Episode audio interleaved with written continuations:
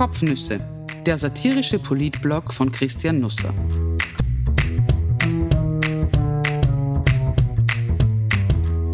Österreichs Politik und was dahinter steckt, mit Augenzwinkern erzählt. Wann geht der SPÖ endlich ein Licht auf? Warum ich vielleicht nicht der Einzige bin, der sie verwählt hat? 11. Februar 2024. Dieser steht auf dem Word-Dokument, sonst nichts, kein weiteres Wort, nur dieser. Von heute aus betrachtet habe ich keine Ahnung, was folgen sollte und wer dieser dieser eigentlich sein könnte, der offenbar zur Beschreibung in einer Kopfnuss anstand, denn das Blatt blieb pudelnackt, bis auf dieser natürlich. Vielleicht beginnen so geniale Romane, solche, die sich um eine sehr reduzierte Sprache bemühen, in denen einem Wort wie dieser große Macht zufallen kann, vor allem wenn es allein dasteht, so trotzig, roh und visionär. Vielleicht hätte ich die Word-Datei an einen Verlag schicken sollen. Ein Lektor hätte die Dimension erkannt und aus mir einen zweiten Handke gemacht. Über die Jahre wären mehrere Teile von dieser entstanden, die Leserschaft hätte darüber debattiert, ob dieser zwei oder dieser vier mehr Schärfe und inhaltliche Tiefe aufweisen würde. Eventuell wäre sogar eine Protestbewegung daraus entstanden. Bei der nächsten Wahl hätten die Leute gesagt, könne man guten Gewissens eigentlich nur zwei Parteien die Stimme geben. Die Bi-Partei oder dieser dieser. Am vergangenen Wochenende wollte ich mir wie gewohnt den Kopf über die Kopfnüsse zerbrechen.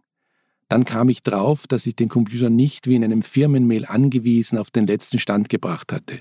Ich probierte und scheiterte. Also rief ich Tarek von der IT an, erwischte aber im Speicher meines Smartphones die falsche Nummer. Ich versuche, das Barracuda VPN abzudaten, aber da ist kein Bleistiftsymbol, sagte ich. Statt Tarek von der IT hatte ich allerdings Tarek Leitner am Apparat und er wusste nicht zurecht, was er mit der Information anfangen sollte. In der ZIP haben die offenbar kein Bleistiftsymbol beim Barracuda VPN. Es dauerte eine kleine Weile, ehe ich mein Missgeschick bemerkte. Die Zeit bis dahin war geprägt von einem eher reduzierten Kommunikationsaufkommen. Im Gespräch, das es nicht gab, kam nicht einmal ein dieser vor. Das fand sogar ich mit der Zeit seltsam. Ich schaute also auf das Handy-Display, sah, dass ich zum falschen Tarek sprach, den ohne Bleistiftsymbol beim Barracuda VPN, entschuldigte mich und legte auf. Ich nahm das Hoppala aber als Rat an, das Verfassen einer Kopfnuss in einem körperlich derart miserablen Zustand besser hinanzustellen. Nicht auszudenken, in welch faschingsähnlichen Zustand ich die Politik hineingeschrieben hätte. Ein paar Tage später war sie dann allerdings tatsächlich voll Leilei. Da hatte das Fieber schon von mir Besitz ergriffen. Es war in mich hineingefahren wie ein Blitz und ließ sich selbst durch die Verabreichung von den Medikamenten nur donnergrollend unter 39 Grad drücken. Die Hustenanfälle kamen niederschwellig. Am Ende ergab ein Test wohl kein Corona und keine Influenza, sondern irgendetwas anderes. Schwerwiegend natürlich. Gänzlich ohne Testung, sondern rein aus der Lebenserfahrung heraus nahm ich zur Kenntnis, dass meine medizinische Leidensgeschichte behende die Datumsgrenze übersprungen hatte. 2024 will das neue 2023 sein. Jetzt ist dann aber auch genug. Ehe ich zum Fall für Hustensäfte wurde, versuchte ich bei der Bierpartei einschlägigen Informationsdurst zu löschen. Oberbraumeister Dominik Vlatzny hatte zur Mitgliederversammlung ins Schutzhaus Zukunft auf der Schmelz geladen. Der Tanz um den Bierbrunnen war eigentlich als interne Veranstaltung gedacht, Journalisten würden aber die ersten paar Minuten geduldet werden, teilten mir Karin, Sabine und Irene vorab mit. Das Presseteam der Bierpartei spricht über sich selbst sehr reduziert, nur über Vornamen. Ich meldete mich an und bereute es kein Promille. Das Schutzhaus Zukunft stand vor knapp vier Monaten schon einmal im Mittelpunkt eines politischen Erweckungserlebnisses. Am 13. Oktober bat der Kanzler einige Sozialorganisationen in das Etablissement inmitten einer Kleingartensiedlung, um allen die Philosophie hinter seinem Burgerausspruch näher zu bringen. Das überraschte, denn das Schutzhaus ist sonst nicht so als klassisches Burgerlokal bekannt, wenn man vom verabreichten Wieselburger Bier einmal absieht. Die Speisekarte dominieren Schnitzel, Gordon, geröstete Leber. Am Aschermittwoch gibt es ein Heringsschmausbuffet, falls es Sie interessiert. All you can eat für 38 Euro. Ich weiß das, denn ich stand unter dem Werbebanner für die All you can eat Labung um 38 Euro und das für eine geraume Zeit und nicht das einzige. Drinnen im Schutzhaus gab Dominik Platzny eine Art Pressekonferenz, ohne übertrieben viel zu sagen. Draußen wuchs die Schlange der Wartenden auf gut 100 Meter an. Der Raumgewinn blieb für rund eine halbe Stunde recht überschaubar. Die ersten Weinbergschnecken zu meinen Füßen begannen die Blinker zu setzen. Es gab sonst kaum riskante Überholmanöver, bis auf ein paar Ungeduldige, die mutmaßlich fürs Anstehen vom Skilift in den Semesterferien trainieren wollten, drängelte sich niemand vor. Der Schmäh lief, die Stimmung wirkte gelöst, niemand motschkerte herum, vielleicht weil die Wiener unter den Wartenden keine erdrückende Mehrheit bildeten. Bis zum Wahltag werden wir schon noch eine schaffen, sagte einer. Ich hab halt eh nix mehr weiter fuhr, ein anderer. Der Vöckler Brucker neben mir verriet dem Steirer hinter mir, dass er heute nicht mehr heimfährt, sondern sich ein Hotelzimmer genommen hat, was der Steirer, weil er kein Wiener war, nicht mit der Feststellung quittierte, ich kann da gar nicht sagen, wie wurscht mir das ist. Aus den Erzählungen über die bisherige Tagesgestaltung ließ sich schließen, dass sich manche mit dem Leitgetränk des Abends bereits vertraut gemacht hatten. Dann kam so etwas wie ein Sog auf, er zog das Publikum richtig ins Schutzhaus hinein.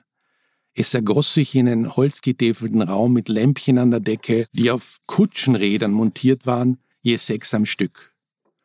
Kontrollen am Eingang fehlten, niemand befestigte gelbe Schleifchen um die Armfesseln und wünschte einen netten Abend, Wer es reinschaffte, war automatisch Fan oder Mitglied oder Unterstützer oder Zuschauer oder hatte einfach Hunger. Die Zukunft hat 320 Sitzplätze, aber diesmal fehlten Sessel gänzlich, alle standen und das eng an eng. Schwer zu schätzen, wie viele Menschen gekommen waren. Die Bierpartei spricht von 1500, ich glaube, da sind die Weinbergschnecken mitgezählt. Am Kopf des Saales war eine Bühne aufgebaut, drei Monitore hingen von der Decke, Sie zeigten inhaltlich lediglich das Bierpartei-Logo an. Viel dichter wurde es programmatisch an diesem Abend nicht mehr. An der rechten Seite standen zwölf Ideentische, aufgefädelt wie beim Speeddating, ohne das näher zu kennen. Parteimitarbeiter warteten an diesen Speeddating-Tischchen darauf, dass ihnen Ideen gebeichtet wurden. In Salzburg war daraus der Vorschlag entstanden, die Bierpartei über Bierdeckel zu vermarkten. Warum in die Ferne schweifen, sie, das Gute liegt so nah, hat Goethe diesen konzeptiven Zugang einmal zusammengefasst. Eine Ecke weiter waren links und rechts vom Eingang kleine Verkaufsstände aufgebaut und es galt, akute Entscheidungen zu treffen.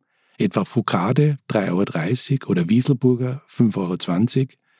Nach den Kisten zu schließen, die nachgeliefert wurden, muss die Bierpartei nicht in Zuckerwasserbewegung umbenannt werden. Auch die Zielgruppenansprache in Veganer kann im Parteiprogramm knapp gehalten werden. Zu essen gab es Schnitzelsemmel, Leberkässemmel und Fleischlaberlsemmel. Schon auch ein Käseweckerl, an das sich ein paar Salatblätter anbiederten, aber da überstieg das Angebot die Nachfrage und das ziemlich deutlich. Als der erste Appetit und der gröbste Durst bekämpft waren, begann Dominik Vlatzny um 18.35 Uhr von der Bühne herab einzuschenken. Wir haben entschieden, ja, wir wollen das machen, rief er hinein in die dichten Reihen. Applaus, Giole, begeisterte Pfiffe. Wir wollen nicht nur sudern, sondern selber machen. Etwas später relativierte er das mit dem Selbermachen. Fix sei der Antritt bei der nächsten Nationalratswahl noch nicht, dazu brauche es Geld. Spenden von 20.000 Mitgliedern. Wir sahen eine gute Truppen, sagte Vlatzny, aber für Lau stehen wir heute Abend auch nicht da. 150.000 Euro Parteienförderung bekomme er im Jahr, aber die dürfen nur in Wien ausgegeben werden. Ein Drittel der gewünschten Spendensumme sei inzwischen erreicht. Der Weg zum Ziel ist Teil dieser großen Inszenierung und auch die gibt es nicht für lau. Wer glaubt, die Bierpartei leicht unter den Tisch trinken zu können, wird selbst mit einem Kater aufwachen. Das machte dieser Abend in der Zukunft deutlich. Die zur Schau getragene, unbeschwerte Lässigkeit täuscht. Hier stolpert keine Amateurtruppe heran. Der Auftritt, das Marketing, die Ansprache ans Publikum, das wirkt ziemlich durchdacht, das sind keine Laien im Hintergrund am Werk. Auch die Bierpartei hat ihren Österreich-Plan, sie nennt ihn intern vielleicht nur anders, Bierleitkultur eventuell. Sie will rein in alle 39 Regionalwahlkreise, der Versuch wird nicht über polarisierende Inhalte laufen. Als Zapfhahn dient eher die Verdrossenheit vieler über die etablierten Parteien, vor allem über ihre Repräsentanten. Die Bierpartei will diese Gestrandeten auffangen. Dafür muss sie im kommenden Wahlkampf möglichst vage bleiben, nicht zu viel anecken mit überbordender Programmatik, geschmeidig sein. Sie wird sich als Sehnsuchtsort und Wohlfühlraum präsentieren, als politisches Beißel ums Eck, in dem man über den Alltagsfrust reden und ihn wegschwemmen kann, In solchen Lokalen hieß der Pächter früher SPÖ. Ihr Publikum hat die Bierpartei längst gefunden und wenn sie sich da noch tiefer reinfrisst, dann werden die Bisswunden für die Sozialdemokraten langsam lebensbedrohend. Natürlich, auch die anderen Parteien werden ein bisschen angeknabbert, die Grünen etwa, den Kommunisten wird der Einzug ins Parlament verunmöglicht, aber für die Roten kann das fatal enden und das war im Schutzhaus zur Zukunft überdeutlich zu sehen. Da stand viel SPÖ wie von früher, als noch mehr Party war und die Schnitzelsemmel kein Politikum. Ein bunter Haufen, junge wie alte, Männer und Frauen, Lederjacke neben Sakko und nicht wenigen taugte das Vlatzi nicht krasser Gender der als Mikkel Leitner. Über solche Leute kann man natürlich lächeln, abschätzig urteilen oder hinwegsehen, aber es ist die nächste Zielgruppe, die sich von der SPÖ verabschiedet und viele Zielgruppen sind jetzt nicht mehr übrig. Ich weiß ja nicht, wie es in der Löbelstraße momentan ausschaut, aber gäbe es einen Maschinenraum, dann würden dort spätestens jetzt alle Warnlampen angehen.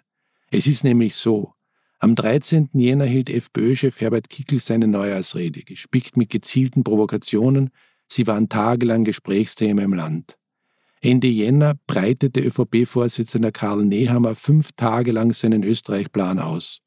Die Grünen überraschten mit Lena Schilling als EU-Spitzenkandidatin und nun lud sogar die Bierpartei zum politischen All You Can Eat. Und die SPÖ? Unsichtbar. Nach Stand jetzt ist keine Rede in die Funktionärswelt nach innen und in die Welt nach draußen geplant.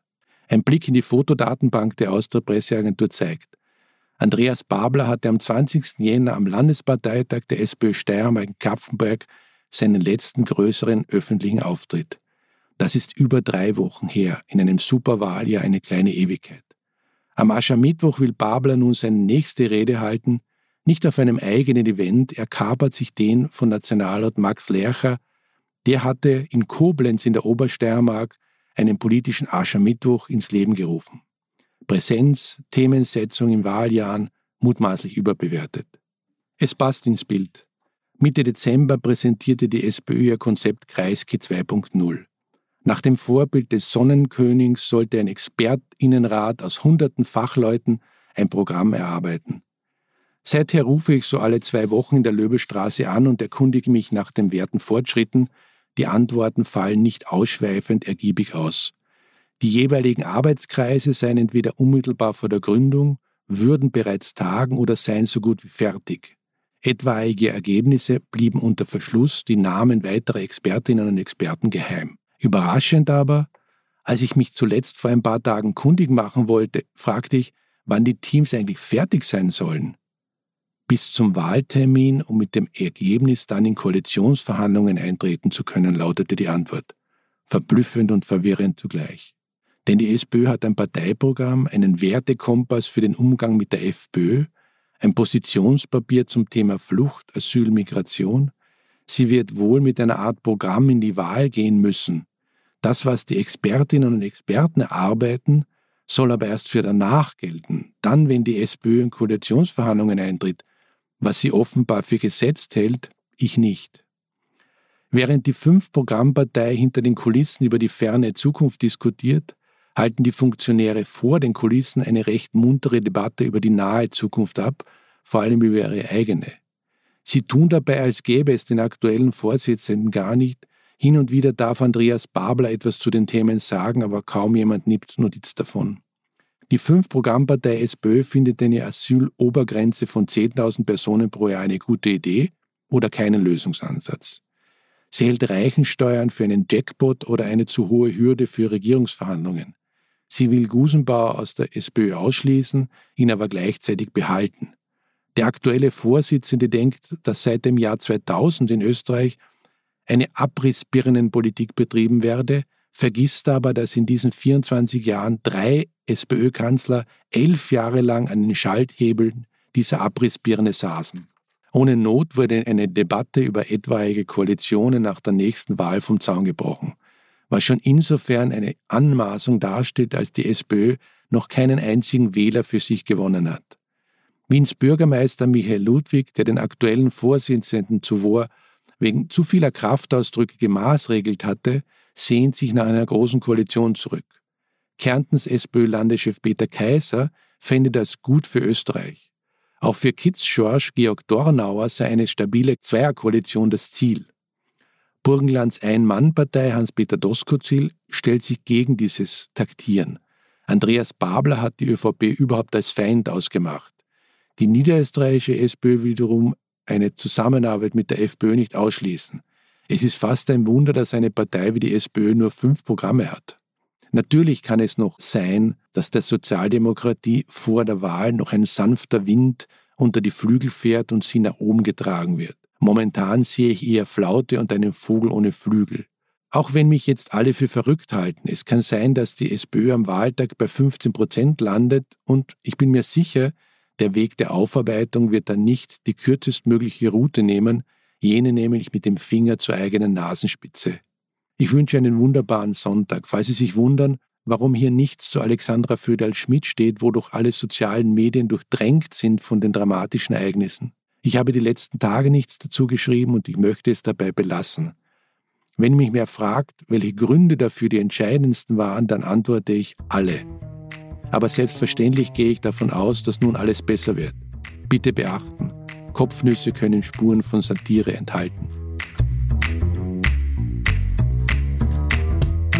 Das war die heutige Ausgabe der Kopfnüsse. Übrigens, die Kopfnüsse gibt es auch als Newsletter gratis zum Abonnieren. Alle Folgen sind auf newsflix.at nachlesbar.